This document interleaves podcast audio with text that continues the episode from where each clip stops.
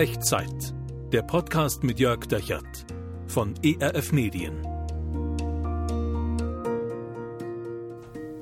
Hallo und herzlich willkommen bei Echtzeit. Hier ist eine neue Folge. Mein Name ist Jörg Dechert und ich habe zehn Minuten Zuversicht für dich mitgebracht, hoffe ich. Wie geht's dir so im Alltag? Was fordert eigentlich deine, deine Zuversicht heraus? Wo brauchst du neue? Mir persönlich geht's so. Das sind manchmal sehr konkrete Ereignisse, sehr konkrete Momente, sehr konkrete Entwicklungen, Konflikte, so die ganz normalen Katastrophen, der ganz normale Wahnsinn, manchmal auch ein bisschen das Außergewöhnliche im Leben. Aber ganz oft sind es gar nicht so einzelne Punkte, so einzelne Momente, sondern ganz oft denke ich, ich brauche eigentlich Zuversicht so in diesem in diesen langen Strecken des Alltags, da wo mich mein normales Leben, mein normaler Alltag irgendwie abnutzt, abwetzt, verschleißt. Ich habe das Empfinden, da ist eine Kraft in unserem Leben drin, in dieser Welt drin, eine Kraft, die, die uns abwetzt, die uns verschleißt. Dafür sorgt, dass ich in der Regel abends müder bin, erschöpfter, bisschen entmutigter, ein bisschen ausgelaugter, weniger zuversichtlich als morgens. Ich glaube, das ist erstmal relativ normal. Ich ahne, dass es dir wahrscheinlich auch so geht. Und zum Glück kenne ich eine Gegenkraft. Eine Gegenkraft, die die Abnutzung tagsüber begrenzt. Eine Gegenkraft, die mich für den nächsten Tag auftankt, die mir neue Power, neuen Schwung, äh, neue Perspektive gibt. Und ich habe erfahren, diese Gegenkraft, das ist Jesus.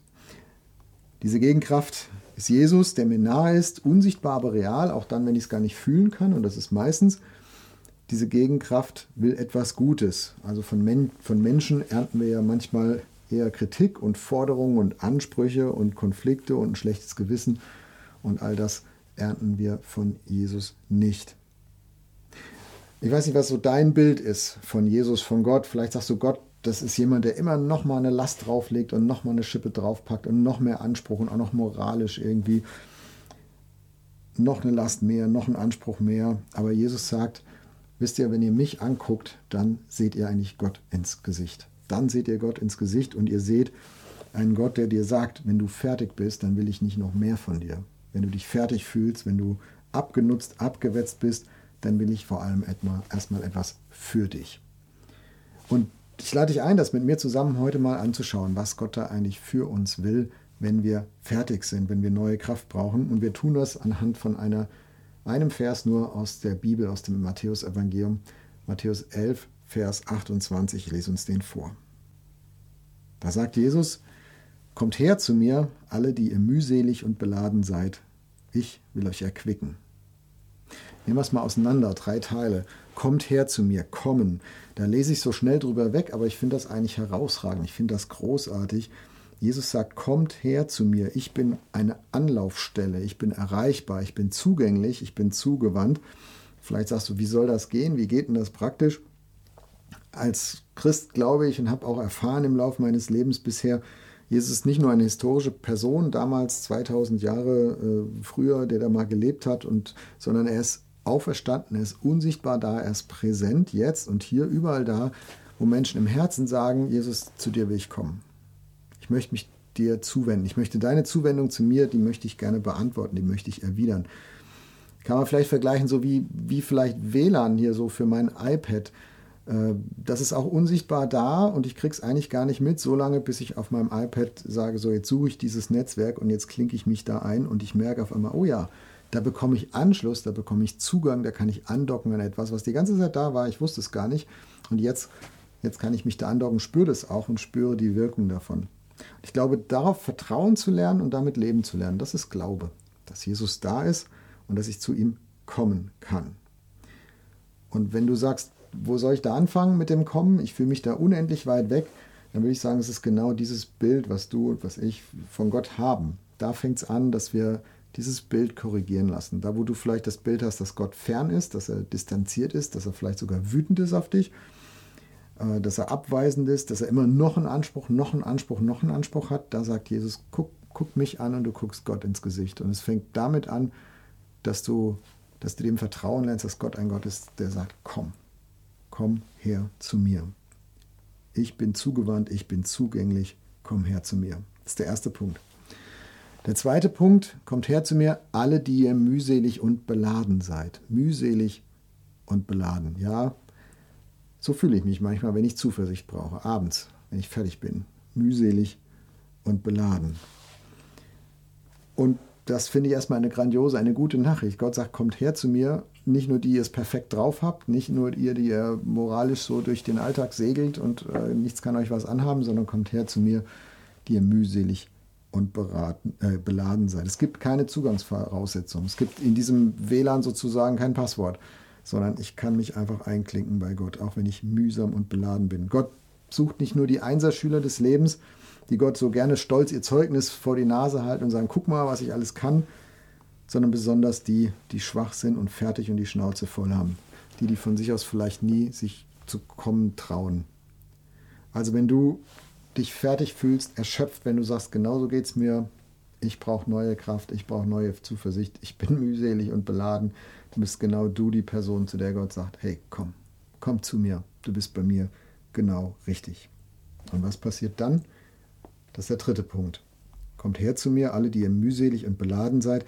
Ich, sagt Jesus, ich will euch erquicken. Bisschen altmodisches Wort in, in der Luther-Übersetzung. Ich will euch erquicken. Das heißt, ich will euch neue Kraft geben, neue Power, neue Zuversicht, eine neue Tankfüllung für die Seele.